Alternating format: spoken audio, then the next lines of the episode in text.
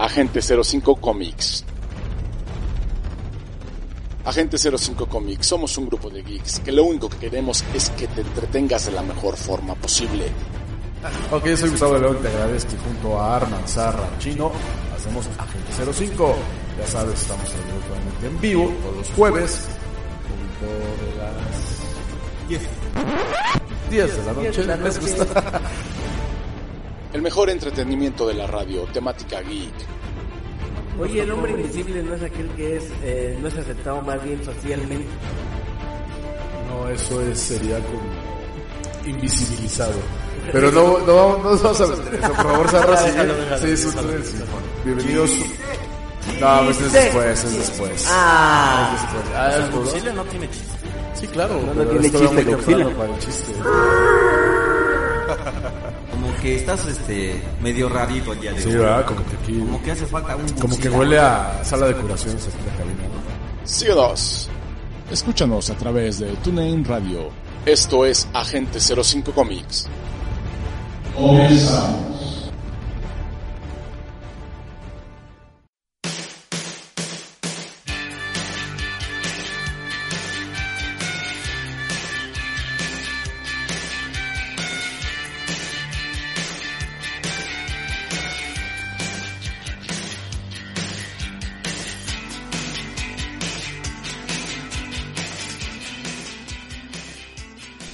Sean bienvenidos a Agente 05 Comics. Sí, sí, sí, otra vez, otra vez, una semana más, gente, ¿cómo la ven? Bueno, mejor dicho, ¿cómo la escuchan? Sí, ya sé, no era precisamente el mejor alumno.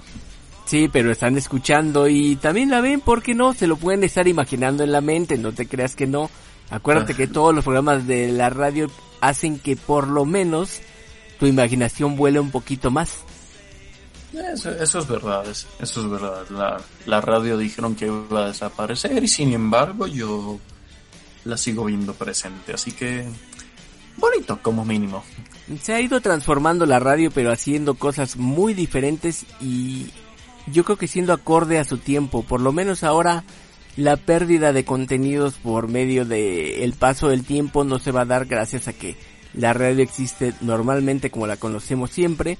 Hoy ya la conocemos también por medio de los podcasts o de los canales de, de podcast como el caso que tenemos aquí en Agente 05, pero en general créeme que esta cuestión de la radio nueva es algo que viene muy fuerte y en Estados Unidos se está dando muy, pues la verdad, de manera muy fácil y que pronto todo el planeta la va a empezar a agarrar, pero poquito a poquito. Y lo digo porque realmente la mayoría de nuestros radioescuchas son de Estados Unidos, que por cierto, han de estar esperando que nos presentemos el día de hoy, ¿verdad, Sarra? Yo creo que sí, digo, al fin y al cabo los modales hacen al hombre. Así es. Exactamente. En fin, yo me paso a presentar. Muy buenas gente, ¿qué tal? ¿Cómo están? Si están comiendo buen provecho, si están haciendo otra cosa, pues denle duro. Exactamente. Les, les habla atentamente el agente SAR, me suelen llamar Sarra, y les doy una bonita pero curiosa bienvenida a otra edición de Agente 05 Comics. Y yo por mi parte soy Arman, muy buenas noches. Aquí ya listos en Agente 05.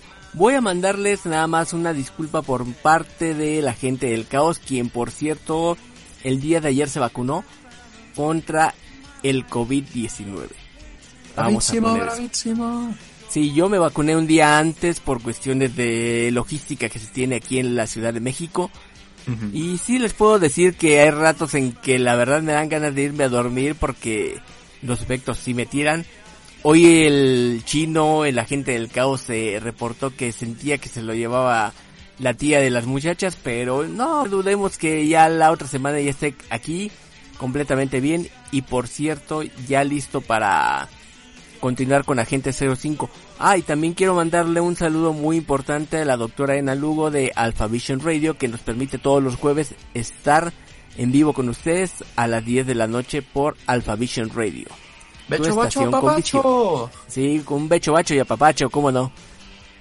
Pues mira, a fin de cuentas, ya, hay que aprovechar ahorita que hay vacunas porque no sabemos cuándo, cuándo, cuándo va a pasar cualquier tragedia. ¿Por qué? Porque si algo me ha enseñado 2020 y 2021 es que absolutamente todo puede pasar. Así que Así es. y, eh, si estás escuchando y estás dentro del rango de edad que toca vacunarse ya, es- este mes o incluso el siguiente, por favor ve que se siente feo, sí, digo, yo, yo no lo sé, a mí todavía no me toca. Sí, se siente feo en ratos, sí, sí se siente en ratos, Te, le- pero te lo puede decir bien. aquí el, el, el buen Armando. Sí, se, es que se hay- siente feo, se siente feo como si te diera una gripe de las fuertes, Ajá.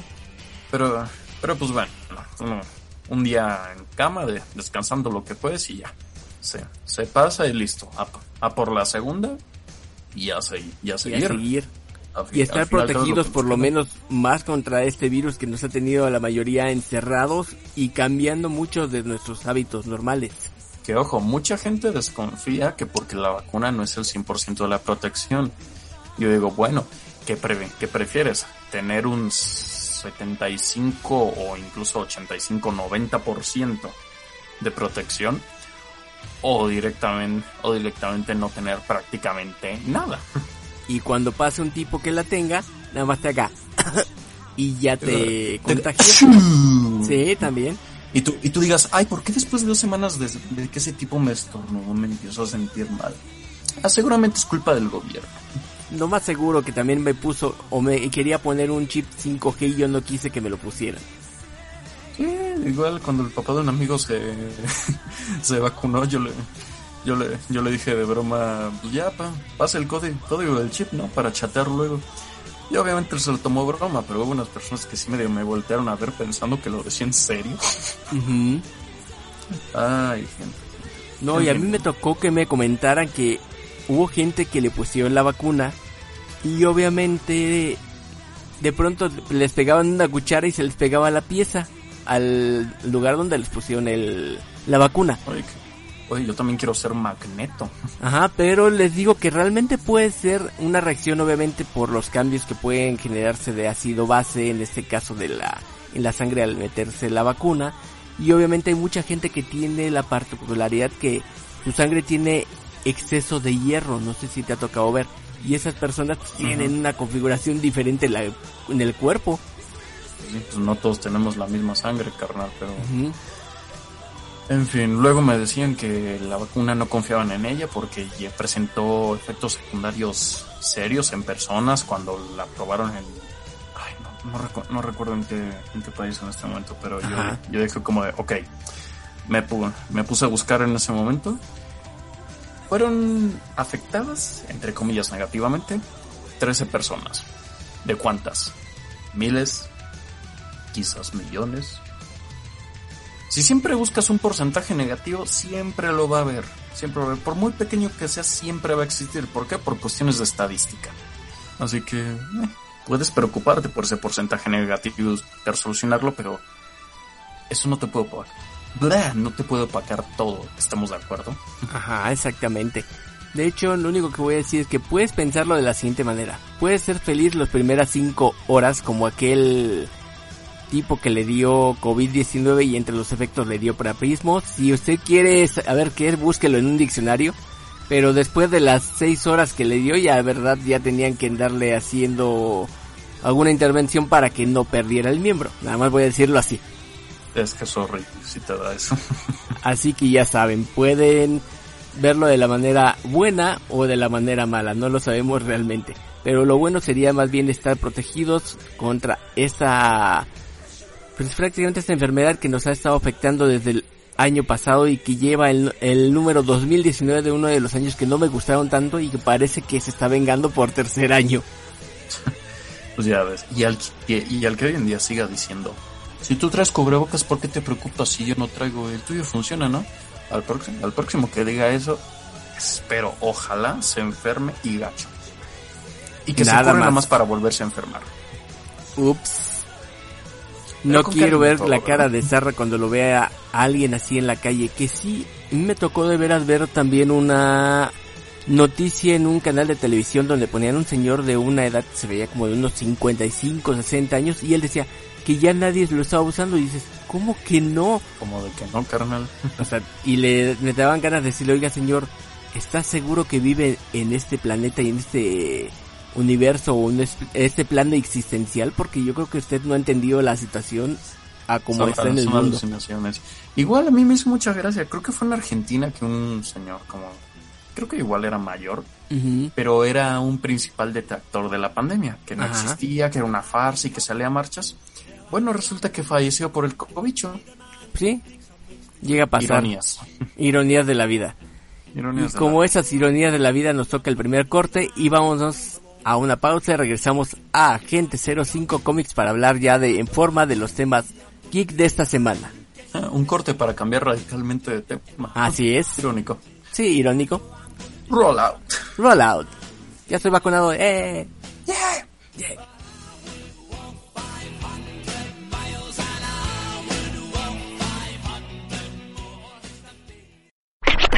Estás escuchando Agente 05 Comics. AG05. AG05. AG05.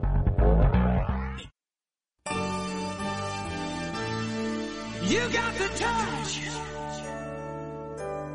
You got the power.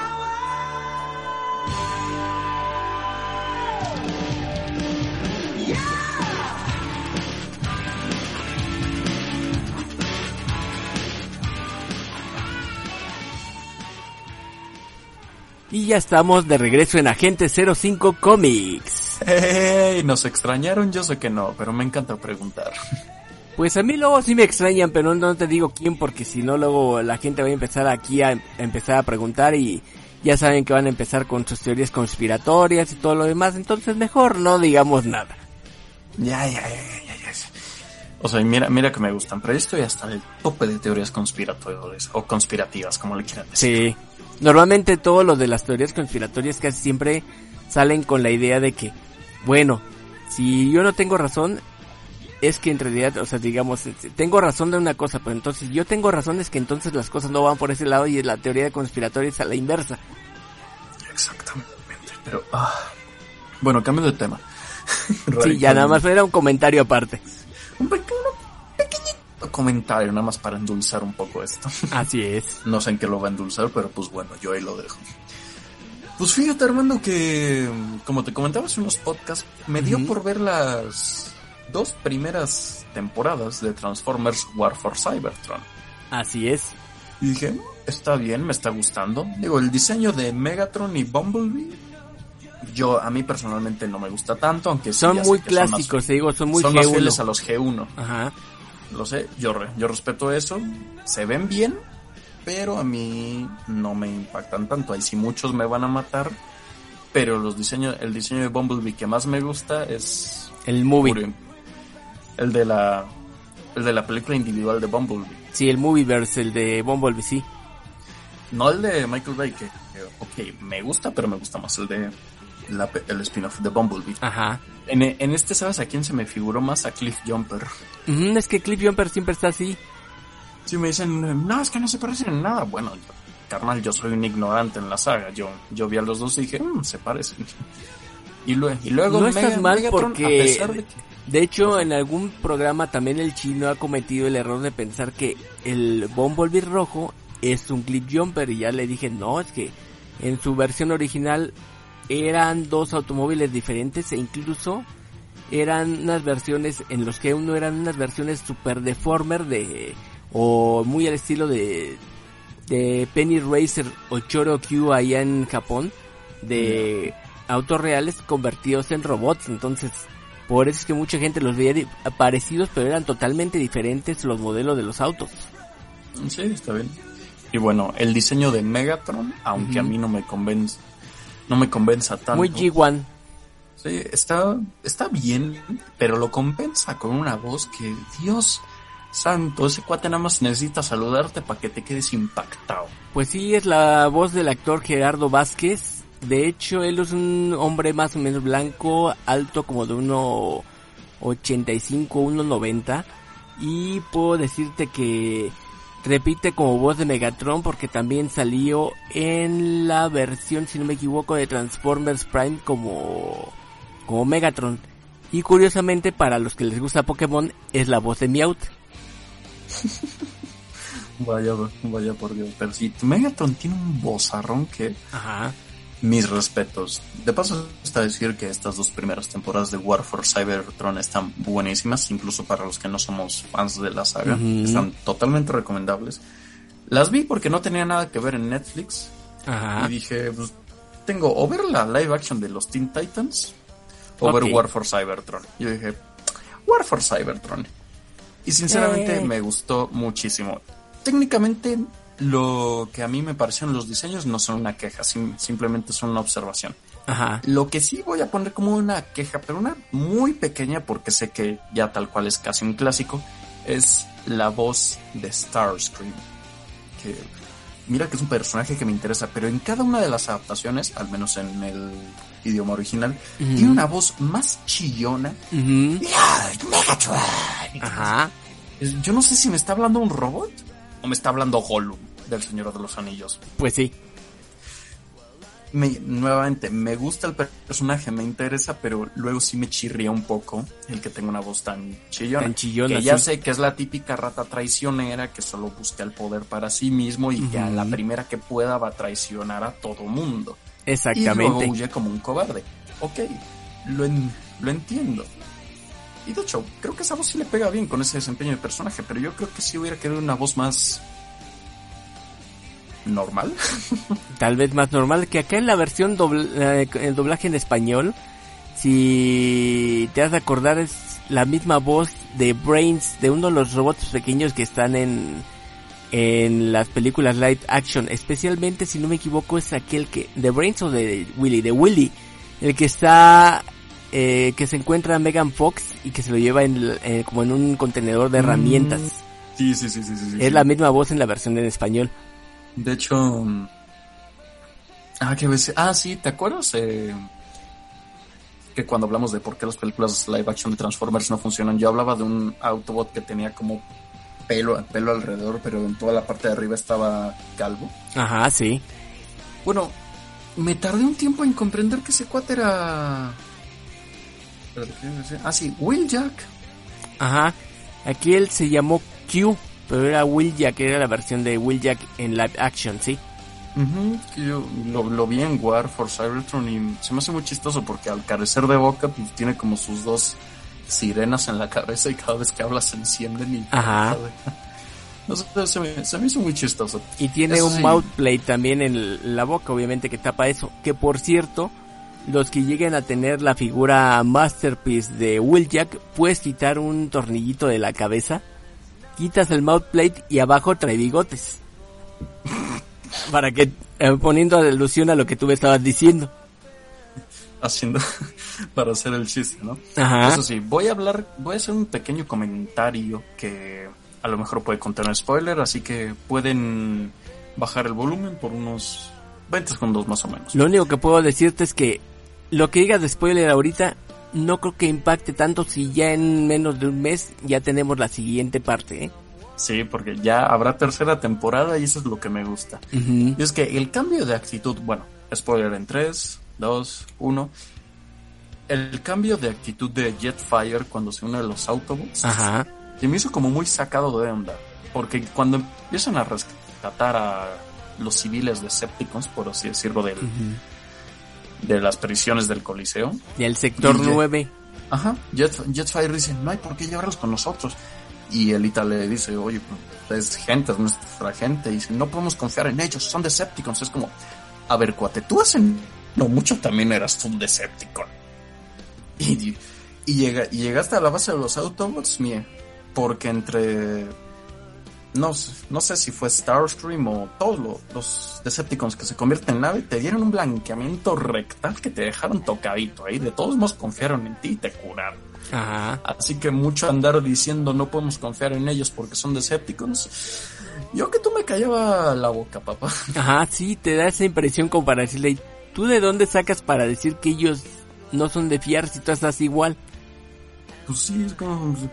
tú hace no mucho eras un Decepticon también. Y de hecho no ibas a tener problema en matar a...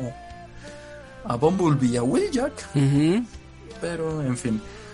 Otra cosa que me gustó muchísimo de esa serie fue aunque es algo limitada, la participación de Shockwave, que yo ya demostré, ya he dicho que medio me interesa este personaje y con esta serie me gustó todavía más. Ajá. Me gustó un montón Shockwave. No, no es que pelee todo el tiempo ni que se, se le demuestre haciendo cálculos cada dos por tres. Bueno, a lo mejor este último sí, porque técnicamente sí es más un robot que un ser vivo. Pero en casi todas las escenas que aparece, a mí personalmente me encanta cómo, cómo luego presume que ya puede generar un camuflaje en él y en todos los Decepticons, como estuvo a punto de, de hacer un acto inhumano tortura, casi torturando a, el, a Elita Sol, únicamente siendo interrumpido porque habían capturado a más rehenes. Y dije, ok, este personaje me está interesando todavía más. Y sabes qué? Indagué un poco más y me encontré que las películas live action de Transformers tienen cómics. Sí, sí tienen cómics. Cómics previos a la Digo, película y casi la- siempre se mandan para como ediciones especiales. Ujú. Y viendo cómo iba la historia de esos cómics, yo digo, ¿por qué las películas no podían seguir esa línea? Son, bueno, no son los mejores cómics de Transformers, al menos en mi humilde opinión. La opinión de alguien que roza superficialmente esta saga, pero son muy buenos estos cómics. Por ejemplo, la participación de Shockwave, cómo es que pasó a unirse a Megatron, cómo después de una guerra el cuate ya no encontraba su propósito y se sentía vacío, tal cual lo dijo. Disfruté más el camino que el destino. Exactamente. Y más, y más me impactó de saber que si yo comentaba que en Transformers Revenge of the Fallen eh, había motos, unas motos Autobots que morían, en que según dicen entre ellas estaba Elita, Es Elita, Arcee Que y luego Chromia. Que luego nos dicen en los cómics que no murieron, simplemente resultaron muy heridas. Yo pregunto cómo, si es que tal cual las vimos, las vimos estallar en pedazos. cachitos. Pero bueno, cada quien.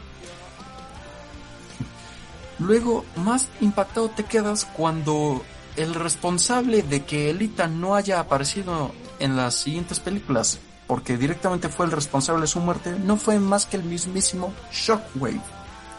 Que en una de esas que E- Elita, Arcee, Chromia descu- lo descubren a él y a...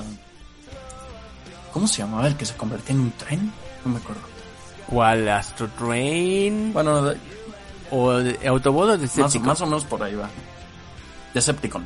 Decepticon, porque solamente podría ser Astro Train, que es un tren. Que es A, uno. lo, a lo mejor es ese, pero ahorita no, no, no me acabo de enterar el nombre. Porque una de esas, oh, spoilers de los cómics, lo digo no, no más.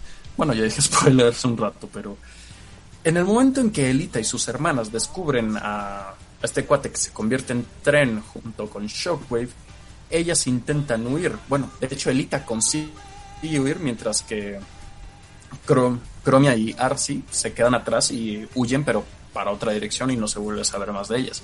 Cuando Elita llega a advertirle a Optimus que Shockwave ha llegado a la Tierra, que sale Shockwave desde el espacio y la aplasta, matándole en el acto y es como, ¿qué ha pasado aquí? Y Sí. ver qué potencial tenía este personaje que todavía que acaba de matar a prácticamente el amor de Optimus Prime, todavía tiene el descaro de decirle, ay, perdón, interrumpí algo. Y que luego no- solo se salvó de que Optimus Prime lo matara a piñazos porque salió su mascota el gusano y que aún así no le importó nada. ¿Por qué desperdiciaron este personaje en Transformers 3? Ya ves que Michael Explosiones Bay siempre toma sus decisiones muy raras. Digo, de momento el personaje de Shockwave a mí me está gustando muchi, muchísimo. Y ver todo ese potencial que tenía en los cómics, siendo el responsable directo de la muerte de prácticamente la pareja de Optimus Prime, y ver cómo lo desperdiciaron en Transformers El lado oscuro de la luna, uff, me, me duele un poco, ¿eh? me duele un poco.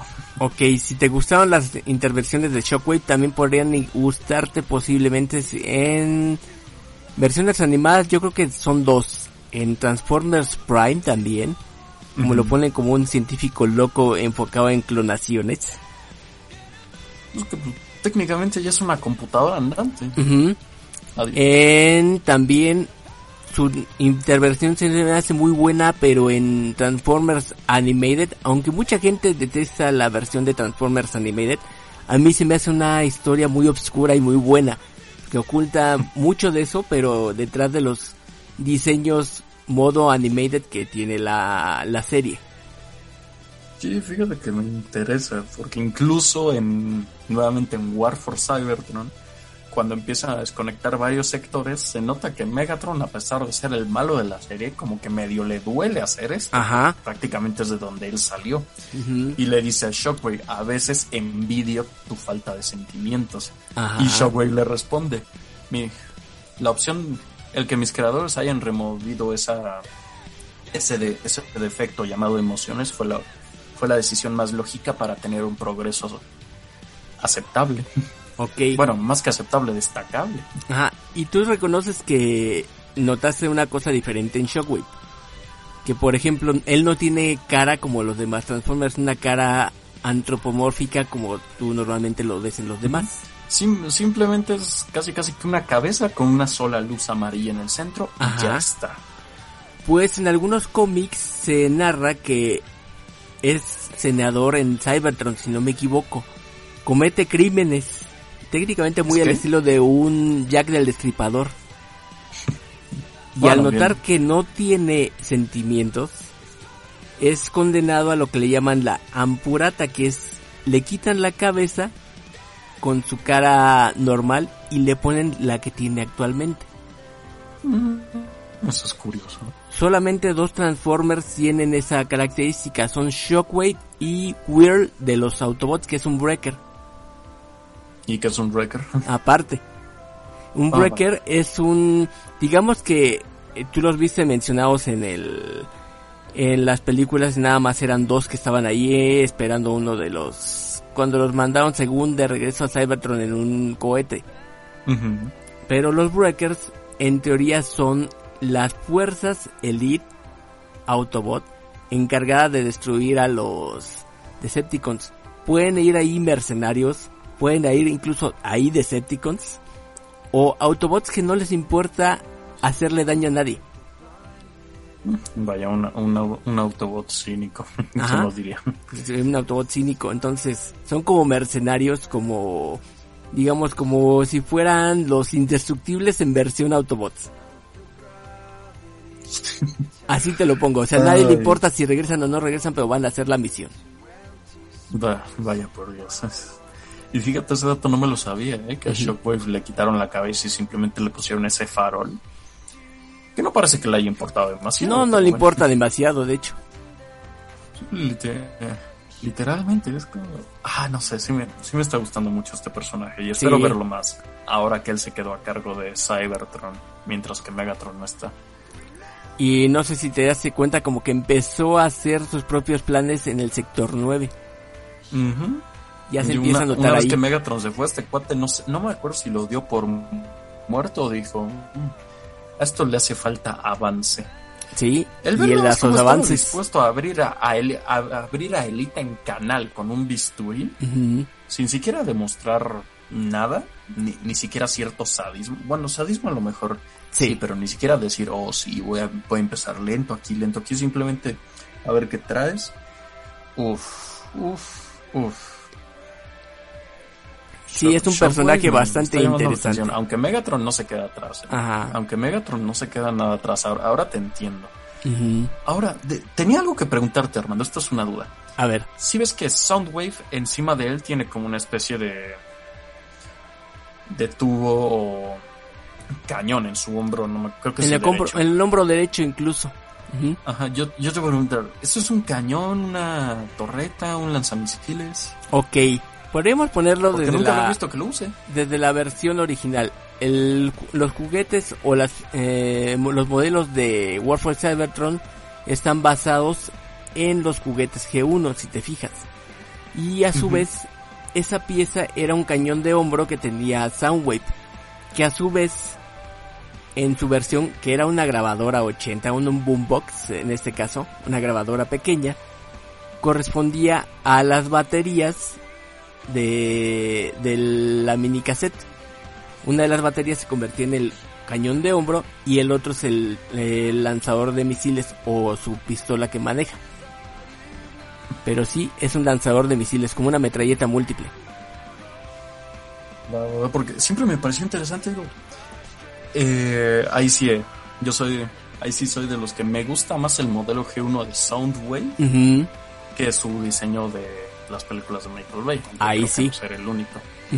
Pero sí me pareció interesante cómo tiene un cañón lanzamisiles en el hombro y nunca lo usa. Sí, es una de las características normales y clásicas de Soundwave desde G1. Sí, me, me gusta cómo lo desempeñaron, que junto a Shockwave es como el, el inteligente, el científico, el ingeniero. Nada más que aquí es más experto en comunicaciones. Así es. Sí, nuevamente recomendadísima esta serie de Transformers War for Cybertron. Incluso para los que no conocen mucho de la saga, solo te, te deja claro quiénes son los buenos, quiénes son los malos, pero uno te explica por qué es, ellos son los malos y cómo hay algunos que no son tan malos. Así es. Y uf, como participación de Shockwave, me gustó muchísimo. Cierto. Muy cierto. Pero en fin, yo ahí dejaría mi pequeña reseña. Y te tengo una pregunta, Armando. Ajá. ¿Tú qué, ¿Tú qué dices? Así como Shockwave iba a cortar a Elita en dos, ¿nos vamos a un corte? ¿O prefieres traer la sección seria? Bueno, vamos a un corte y regresamos ya con la seriedad después de este corte y esa pequeña pausa. Venga, regresamos. Regresamos. Roll Roll out. out.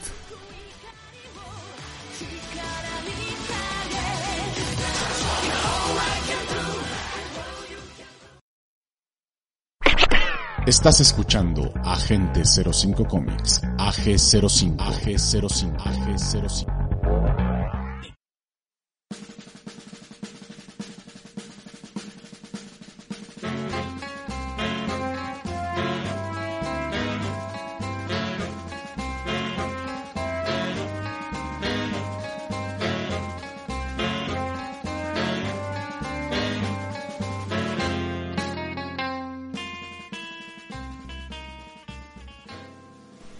Y estamos de vuelta en Agente 05 Comics. Oh, sí.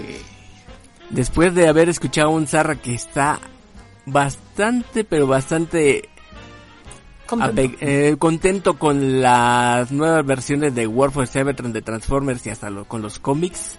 Pues la verdad creo que por lo menos me siento contento de que algo que a mí me gusta ya le está entrando por ahí a Zarra de pronto. Pues sí, digo, no me puedo considerar un fan, fan, fan, Ajá. fan, fan. Pero el producto que sí ha calado más en mí de Transformers ha sido War for Cybertron. Y sí, está muy bueno, la verdad. Muy Así bueno. es. Sí, pero por otro lado siempre hay gente que en realidad ahí, ¿cómo se puede decir? A veces genera ruido en todas las redes sociales, ¿no? Como así como si te encontraras un shockwave y tú no pudieras detectarlo. Uh. y fíjate justo que en las tiendas fui, fui a visitar una tienda de juguetes para Ajá. ver qué figuras de Lego tenían. Sí. Y me encontré figuras de la serie War for Cybertron y dije, ah, están chidas, pero Sí. no hay una Shockwave por aquí. No, no hay. Es que cuando bueno, tú fuiste a buscarlo, ya tiene un año que salió la figura. Entonces ahorita sí está un Sí. poquito complicada encontrarla. Y dije, bueno, me conformo con un Soundwave, al menos Nelson. Y yo digo, "Ah, bueno, ya volveré después. Sí.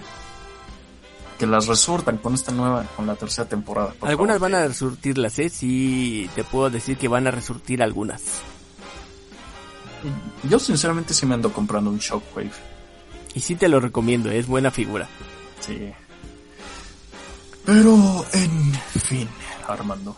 Sí, yo te estaba diciendo que en realidad hay cuestiones de, en este caso de que no sé si te ha tocado que has encontrado entre tus contactos de Facebook, de Twitter, de Instagram, de donde estés en las redes sociales, gente que de pronto dices, oye, como que tiene un- una conducta medio extraña, ¿no?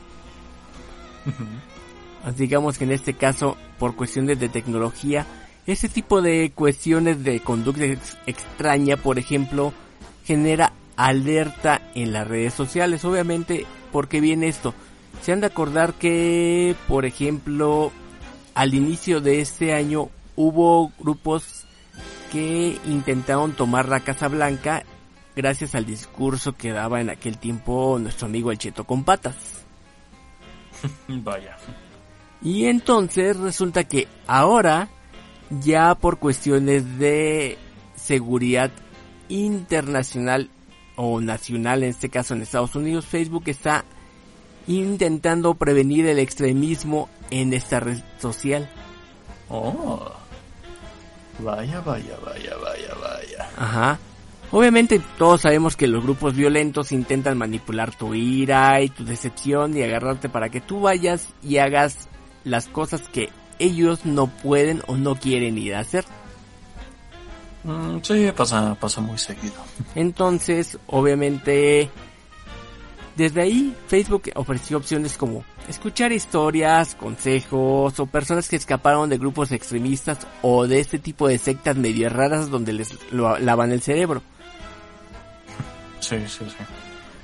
Obviamente, como sabemos, las redes sociales se tienen que enfocar en dar pluralidad, de que toda la gente pueda expresar sus puntos de vista, pero ya ahorita ya Facebook está haciendo una cuestión de que vas a poder tener en tu red social, por ejemplo, tú vas a tener todos tus contactos o amigos de la red social. Entonces vas a poder tenerlos, verlos y la misma red te va a decir que deberías tomar algunas cuestiones de seguridad contra esta persona porque tiene un discurso extremista y violento. ¿Mm? O sea que te va a decir Vaya, vaya. Quién es la persona de la que deberías desconfiar en las siguientes eh, semanas, días, meses o hasta años. Ah, pues mira, mira. Juanita sí. Este, Hermenegildo no, ni de broma. Ujú. ¿Cómo ves lo que va a que ahora ahora esa red la- social? La- las redes sociales van a, van a servir para identificar personas violentas. Así es, ahora ya va a servir para detectar personas violentas. Sí, de por sí. Hay casos donde no sé si te ha tocado ver que en algún momento algún contenido te lo pone que es quizá un poco subido de tono o es que puede perturbar a algunas personas. Alguna vez me tocó meterme a uno de esos contenidos y posteriormente de ver ese contenido, abajo venían algunas situaciones o algún comentario sobre personas que pudieran estar expuestas a efectos también, pero de, en este caso, de depresión. Lo cual pasa también cuando tú llegas a ver alguna de las noticias o vínculos que corresponden, por ejemplo, al, al COVID-19 y te dice que puedes estar en contacto con el centro de contacto de COVID-19 por medio de la red social. Entonces, créeme que están expandiendo mucho más la cuestión como para apoyos, para evitar ese tipo de cuestiones, pero sí, de pronto te da la idea como que Facebook quiere decirte, aléjate de esas personas porque puede hacerte daño. Aléjate de ellos ahora. Es curioso como mínimo. Es curioso porque realmente la tecnología se ha enfocado mucho en meterse en nuestras vidas, pero también en las cuestiones de cómo interactuamos con los demás, cómo los tratamos. Obviamente, eso sí, yo creo que si este tipo de filtro que está metiendo Facebook lo metieras en, en Twitter, yo creo que el 98% de los contactos que tendrías ahí no podrías tenerlos directamente, tendrías que tener muchas cuestiones como de alejar a las personas. Vaya. Que vieras que en Twitter se nota mucho más ese y se ve mucho más patente ese tipo de de problemas o cuestiones que digamos de cuestiones de descontento social que existe eh, normalmente. Sí, el descontento social se nota mucho más en Twitter. Bueno, Twitter siempre es un campo de batalla. Sí, ahí es un campo de batalla, aunque me gusta ir al campo de batalla a ver luego qué pasa. Y luego ahí uno anda, anda chismoso. Ajá. Oh, bien, viendo la destrucción ajena. Oh, oh, oh, Sí, de esas veces que te gusta ver el mundo arder, pero estás viendo con las palomitas como el meme de Michael Jackson. Nada más vienes a ver y estás con tus palomitas. ¿Para qué quieren tener telenovelas dramáticas? Háganse una cuenta de Twitter y ya la diversión viene Vieras que te entretiene bastante. Sí.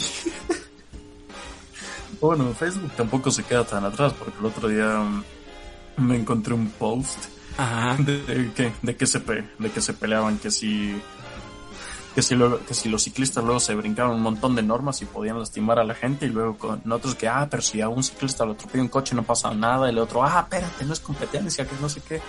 Y así de, ay, qué bello es el mundo. Así es. Muy bello es el mundo. Fíjate, no más. Pero sí, como ves entonces, que te, que te gustaría que te dijeran que con quién puedes interactuar y con quién no? Capaz que en ese caso, a lo mejor todos los agentes somos peligrosos. Yo no creo. Digo, no. Normalmente tú me, preguntas, oye, ¿qué piensas de eso? ¿Qué piensas de esta situación, no sé, violenta de dos cuates agarrándose a trompadas por ver cuál equipo es mejor? Digo, me da bastante igual, pero ya cuando me empiezan a fastidiar de más, ahí digo como de, pues ya, pedazo de... Imagínatelo. Ujú. Pero Exactamente. no sé, ¿eh? a, lo, a lo mejor podría resultar que alguno de nosotros es peligroso y ni siquiera nosotros lo sabemos. Yo alguna vez fui tan peligroso que me quitaron mi cuenta de Twitter un día. Así te lo pongo. Yo, yo alguna vez fui tan peligroso que me banearon del chat online de Xbox por un mes. ¿Cómo la ves? Ah, sí, pero porque dijeron que eras hacker, ya me dijiste. Y creo que No, lo dijiste aquí en Agente 05 una vez. No, no, no me, no me banearon por eso. Es porque sí le... A un tipo. Un... A la sangre me gusta decirlos que si- siendo mi propio equipo nada más me andaba fastidio, fastidio, fastidio, matando, matando, matando. Ajá. Ahí sí sa- salió el simio que llevo en mi interior y sí le puse pues una palabra poco agradable Ajá. en, en el chat. Se, Ajá, se ve que sí. En ese momento re- reportó y automáticamente me llegó el mensaje de Xbox. No podrás chatear ni entrar a chats, chats de voz por un mes y yo así de, oh vaya. Ok, déjeme entonces matarlo aquí. Al personaje, pero- obviamente. pero- Espérenme que me, me, voy a estrellar, me voy a estrellar contra su casa si puedo. Y eso fuiste a hacer. Nada, porque en primera yo no manejo, en segunda ni idea de dónde vivía. No, pero digo en el juego. Ah, bueno, eso sí, sin problemas. Podrías haberlo hecho ahí. Digo, eh, me- me- mejor hacerlo ahí que en la vida real. Sí. Ahora, ahora las redes sociales te ayudan a detectar personas violentas.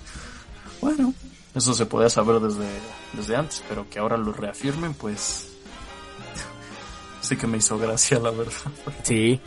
Así es como ves, ahora que la tecnología nos va a servir para detectar personas que con perfiles, digamos, non gratos. Buena ayuda nunca se niega, ¿verdad? Así es. Una buena ayuda no se niega y por lo menos nos sirve para mantenernos seguros en este mundo tan extraño que es dos, eh, que está en el año 2021. Ay, en efecto, mi Armando, en efecto. Pues, ¿qué te pareció, Bizarra? Vamos a un corte entonces para seguir hablando de más cosas aquí en Agente 05. ¿Te parece bien? Vámonos, un cortecito, uno chiquito. Uno pequeñito, no nos tardamos. Porque ya vamos a pasar a dar la última sección de este programa, si no me equivoco. Ajá, y que por cierto, ah, quizá te dé algunas cuestiones de un juego retro que anduve jugando, por cierto. Sí, vamos allá. ¿Les parece? Yo digo que sí. Hecho. Roll out. Rollout.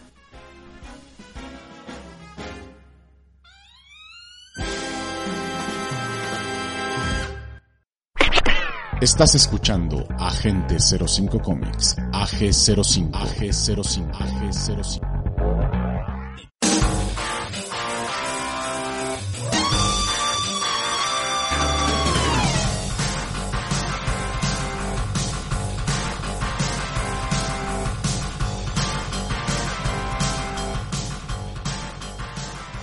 Y estamos de vuelta a la última sección en Agente 05 Comics del día de hoy. Oh, sí. Última, pero no por eso La menos menos importante. interesante. Ajá. Exactamente. Pues, ¿quién, ¿quién hace su aporte, Armando? ¿Tú o yo? A ver, si quieres empiezo yo, por ejemplo. Adelante.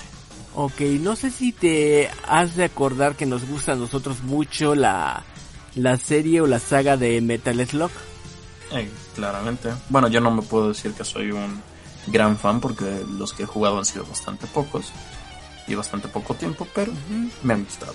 Ok, Pues en esos días me encontré con un un videojuego, obviamente por medio de consolas de emulación, las cuales tú puedes cargarle el juego en este caso.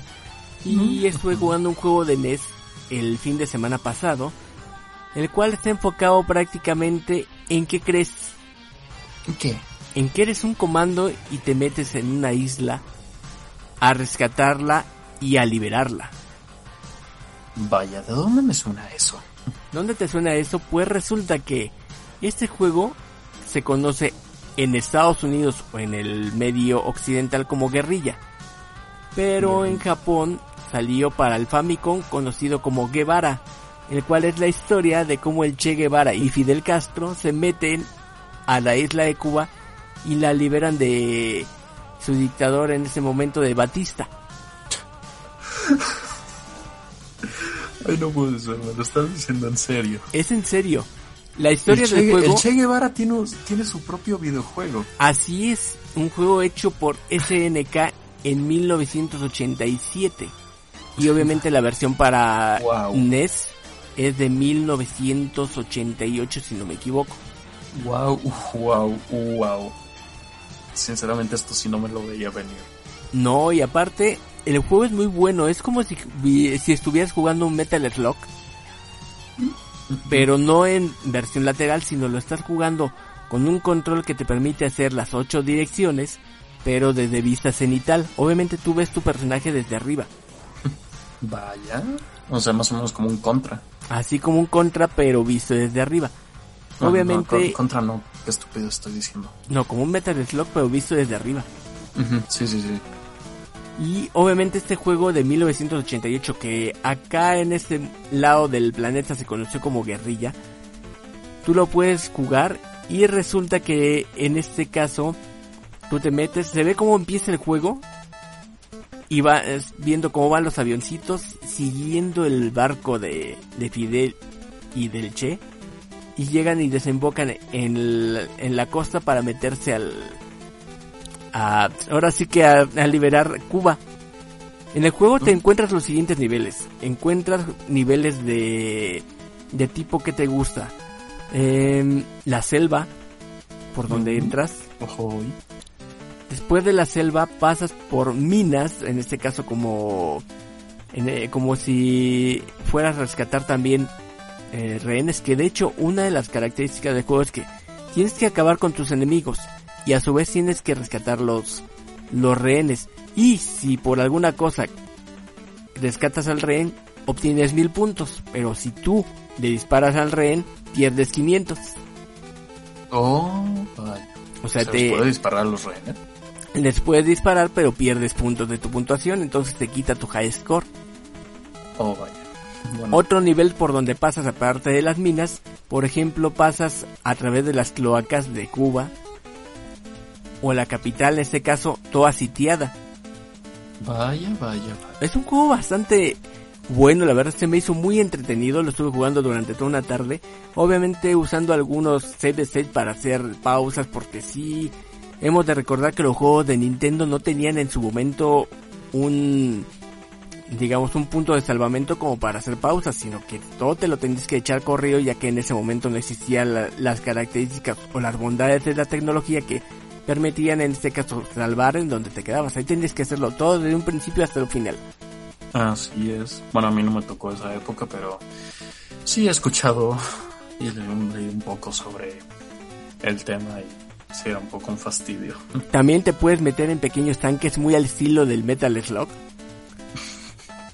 Que han de aguantar como unos cuantos. Ah, te han de aguantar algunos tipos de golpes antes de destruirse, pero te permiten para meterte en algunas cosas.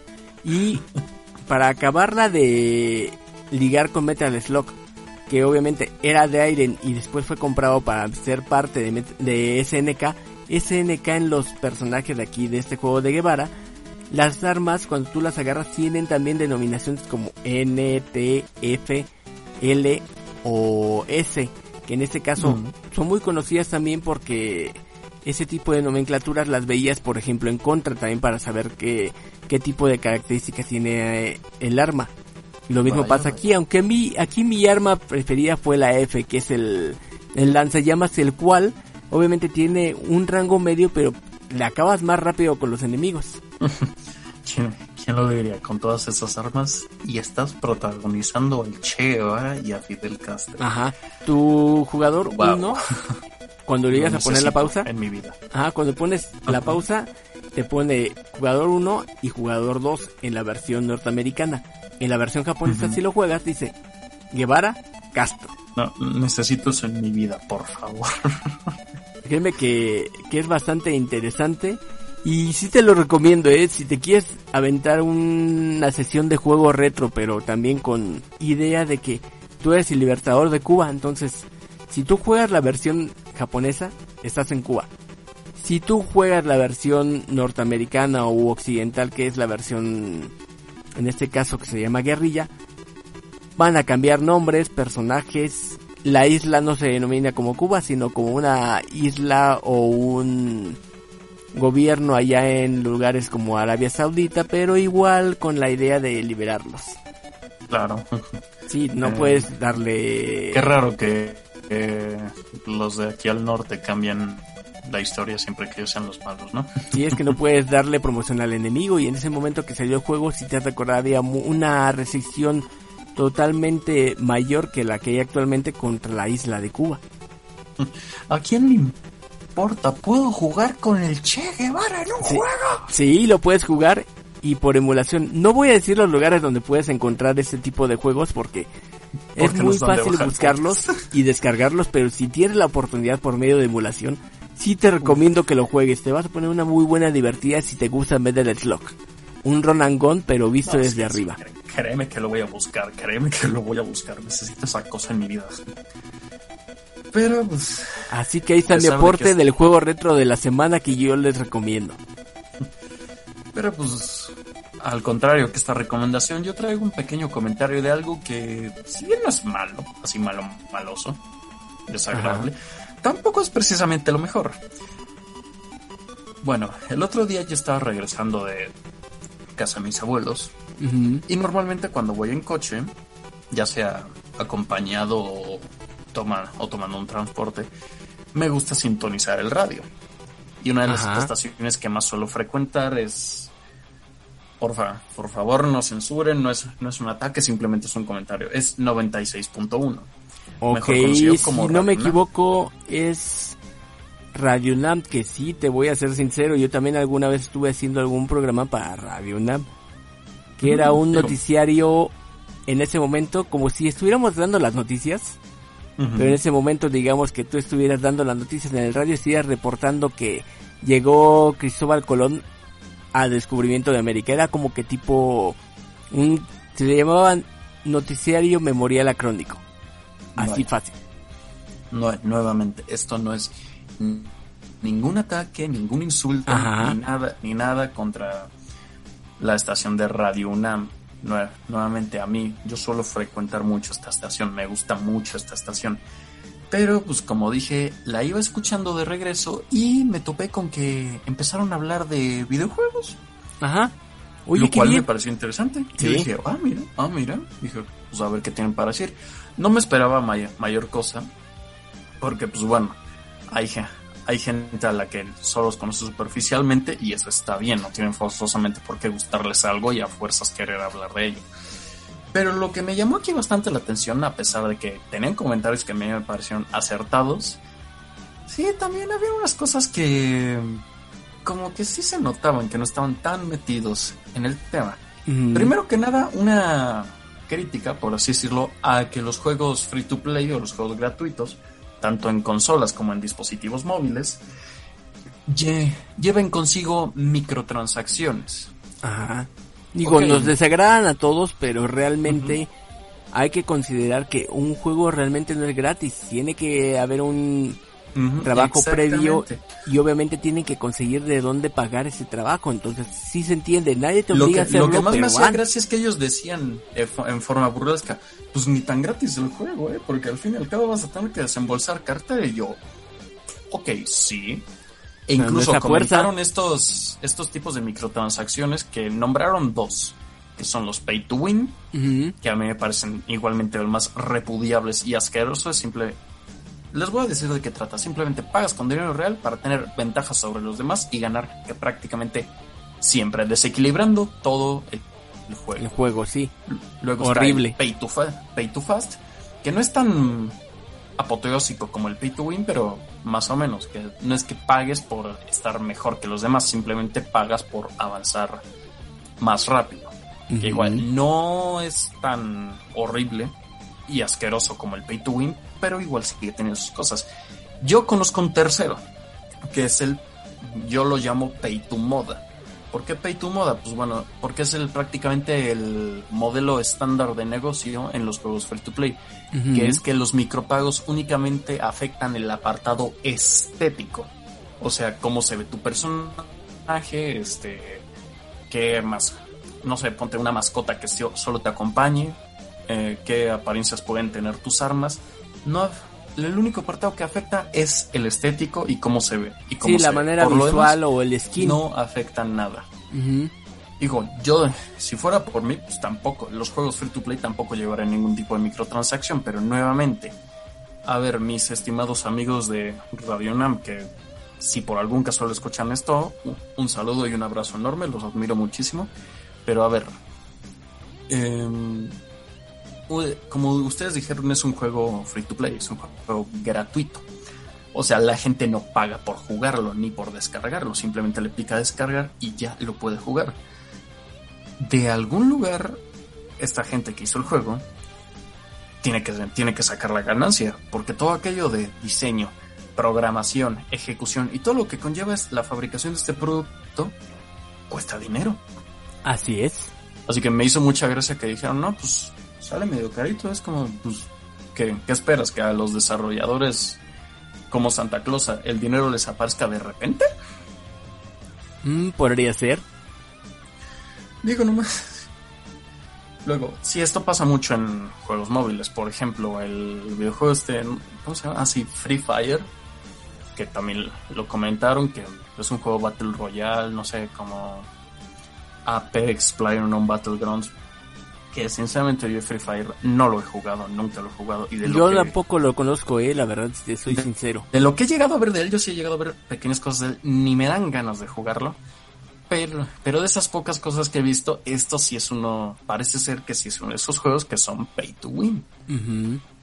Cosa que yo, que a mí, yo repudio totalmente. Y es cierto que hay algunos, algunas microtransacciones que sí son una grosería y rompen totalmente el videojuego. En contra esas yo estoy de acuerdo. Ningún juego que sea pay to win está justificado por muy free to play que sea. Por ejemplo, otro juego, pero es en este caso de paga, que incluye microtransacciones, es FIFA. Que Sí. ya saben mi relación con FIFA y que yo igual pienso que este juego prácticamente también es un pay to win.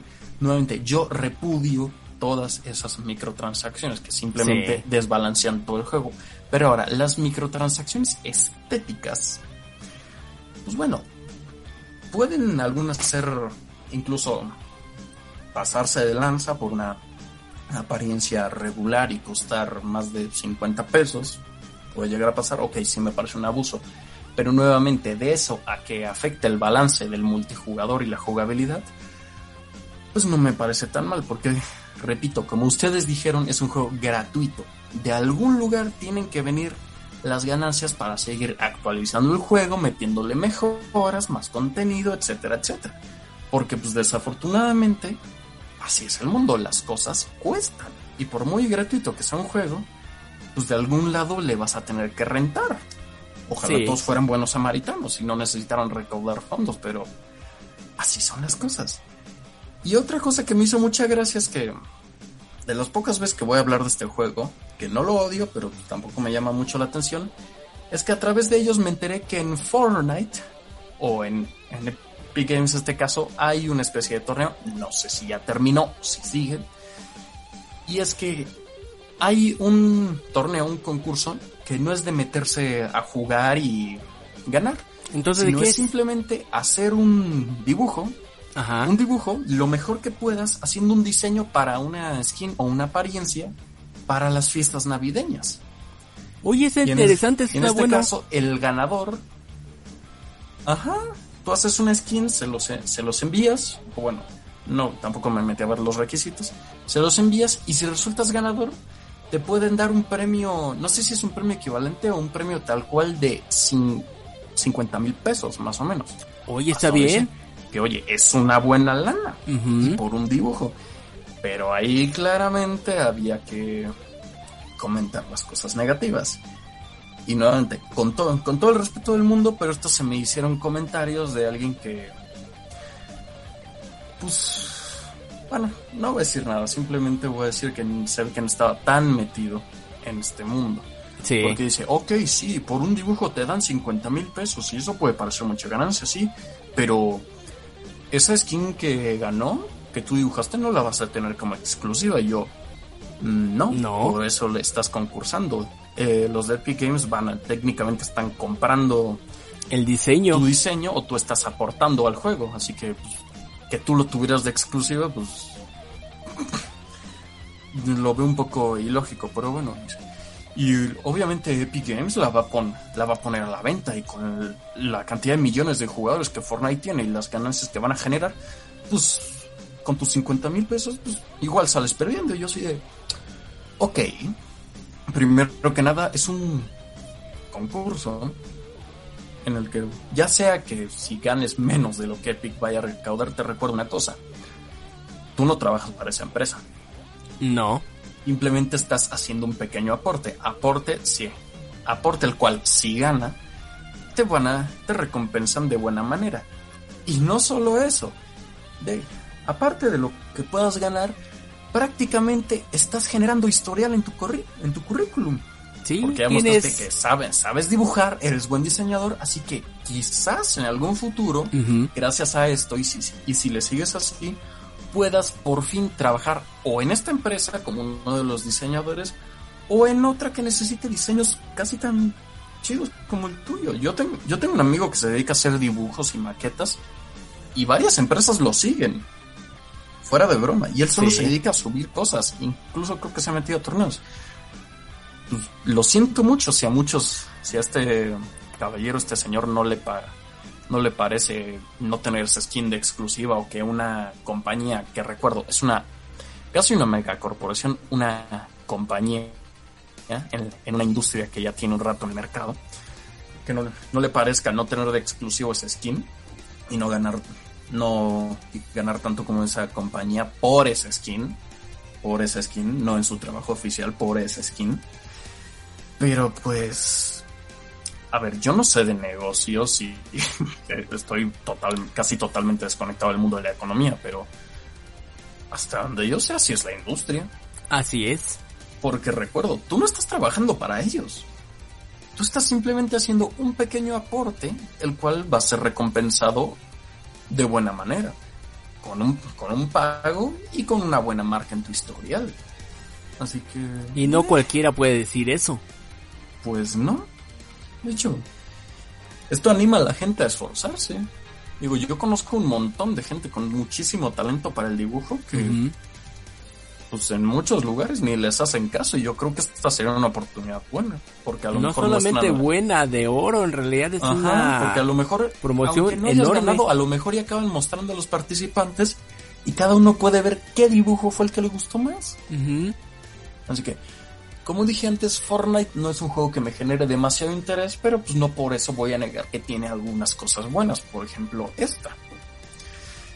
Y pues bueno, ya nada más a comentar un poco eso, que nuevamente tuvieron comentarios que me parecieron acertados, como por ejemplo lo de los pay to win y pay to fast que son aborrecibles. Apoyo totalmente esa idea. Así nuevamente, es. Esta estación de Radio UNAM a mí me gusta mucho, la, la sigo bastante. Es buena estación y realmente te digo, yo que hice un programa de radio alguna vez para ellos, sí te puedo decir que, pues, sí permiten dar todas las opiniones. A lo mejor ellos sí no están muy enfocados en videojuegos o quisieron empezar a meterse un poco en este mundo, pero quizá les hace falta a lo mejor tener un poquito más de contacto, llamar a algunas otras personas como para que los asesoren. No sabría decirte, a lo mejor tienen que ver esa parte, pero si continúan sería bueno a lo mejor darles una retroalimentación, podríamos ayudarles en algo. Pues mira, yo soy partidario de que todos empezamos por algún lugar. Y si, y si a lo mejor están recién empezando con este tema, pues bueno, yo, yo les voy a seguir dando chance, aunque sus comentarios me hayan parecido un poco sacados de contexto. Así que es. yo tampoco es que yo sea un experto en videojuegos, simplemente yo me defino como un jugador activo y que conoce más, más o menos del tema. Pero tampoco soy un experto y es por eso que les quiero, les quiero dar el chance. Así que, pues bueno, sí, simplemente es tener un poco más de retroalimentación y ya está nuevamente. Pero pues, bueno, nuevamente una, un abrazo de aquí para todo Ra- Radio Nam si llegan a escuchar esto. Pecho bacho papacho y gracias por mantenerse al aire por tanto tiempo. Así es. Y pues Sobre bueno, todo aquí termina la última, al aire. pero uh, no menos interesante sección de Agente 05 Comics. Sí, que nos hablamos hasta de juegos retro, de, de cuestiones de los videojuegos en otros programas de radio. Hablamos de hoy de War for Cybertron otra vez, que por lo visto sí estás muy enganchado con Shockwave. Habrá que pensar la manera de ¿Qué te obsequiarte digo? Nada alguna nada figura más de él. empecé a conocer un poquito el personaje y dije, ah, que nuevamente personajes como Megatron no se quedan a- tan atrás. Y como desarrollo de personaje, yo creo que Megatron es muy superior a Shockwave. Pero en este caso, el arco de Shockwave a mí me gustó muchísimo. sí. Le- la verdad sí. Pero pues bueno, de ustedes se despide el agente Sad, que en vez de sábado hoy vino más o menos curioso, deseándoles una feliz mañana, una feliz tarde o una feliz noche, depende de cuando, est- cuando estén escuchando esto. Y venga gente, ya buena parte de la población se está vacunando, así que ah, lo que digo siempre, solo un poquito más, un poquito más. Ya muy pronto, muy pronto. Y pues yo me despido, soy Arman, muy buenas noches. Esta semana fui el agente que los está cuidando de la gente que revoltosa por medio de las redes sociales y como no fui el agente del juego retro de la semana. Porque también a mí me gusta jugar, igual que a Zarra, aunque muchos no lo crean, todavía me gusta jugar videojuegos y más los retro. Larga vida a la cultura pop, Armando. Así es, Larga vida a la cultura pop. y que nunca llega el game over. Nunca llega el Game Over. O como decía Gus Rodríguez, que en paz descanse, siempre hay una recompensa después del game over. Exactamente. Por todo ese esfuerzo, algo a cambio. Así es. No siempre, pero bueno. Yo me despido y digo, roll out. Rollout, nos vemos. Bye, hasta, Hasta la otra semana.